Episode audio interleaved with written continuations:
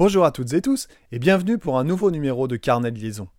Je ne pouvais pas laisser le précédent épisode seul et laisser penser que j'oblitère de mon esprit tout un tas d'éventuels couacs qui pourraient arriver dans un futur proche ou lointain de ma nouvelle vie professionnelle.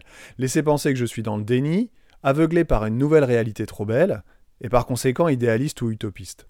Alors à l'image de l'antimatière, j'ai donc décidé de vous parler dans cet épisode de l'anti-rentrée, ou les 10 raisons d'avoir peur ou de regretter un jour mon changement de vie.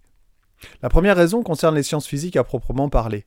Ce sont des sciences expérimentales et le fait de ne plus manipuler, de ne plus avoir de TP, de travaux pratiques en classe avec les élèves, pourrait éventuellement me manquer. D'ailleurs, j'hallucine toujours un petit peu quand je vois que certains de mes élèves que je vois en cours particulier me disent que dans leur établissement, leurs profs de physique, au collège et aussi au lycée, ne font pas de TP.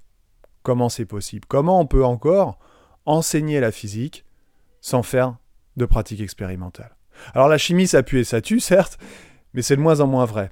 Et certaines manipulations de chimie organique vont longtemps rester gravées dans ma mémoire. J'aurais pu être enseignant de SVT, de maths ou de PS. Ce n'est pas la physique que j'aime, c'est l'enseignement.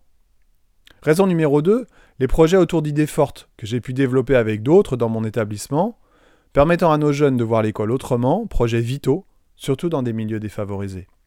Raison numéro 3, les retours des élèves, une fois grands, pour me dire qu'ils vont bien et qu'ils pensent à moi.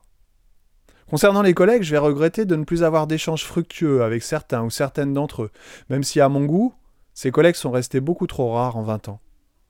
Concernant mon métier de formateur, par contre, c'est sûr que beaucoup de choses vont me manquer le suivi des jeunes collègues tout au long de leur année de formation initiale et même après, de les voir progresser à pas de géant, de contrarier leurs certitudes dès le début d'année, de les écouter et de les accompagner.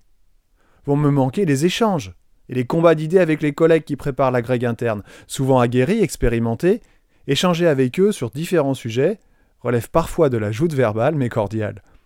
Et que dire de l'alchimie avec mon collègue formateur Guillaume, à qui je dois beaucoup et avec qui, je pense, nous avons formé un binôme efficace et disponible pendant quelques années. L'INSP est souvent décrié. Je ne crois pas avoir appartenu à la même.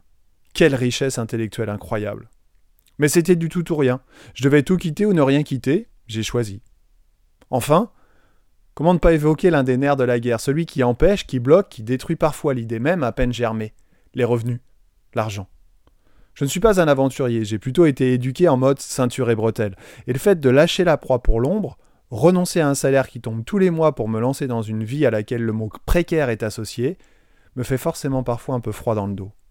Attendre patiemment que le téléphone sonne, créer pas à pas sa propre boîte, ne compter que sur soi, se faire confiance en toutes circonstances, croire en son projet. Autant de vertus que je m'efforce de sortir du plus profond de mon être. Mais j'ai la faiblesse de croire que je travaille bien et beaucoup. Je crois en mon projet et je vais y arriver. Si vous aimez cette émission, N'hésitez pas à évaluer, commenter ou partager à partir du player ou sur votre plateforme préférée. Je vous dis à bientôt et d'ici là, portez-vous bien.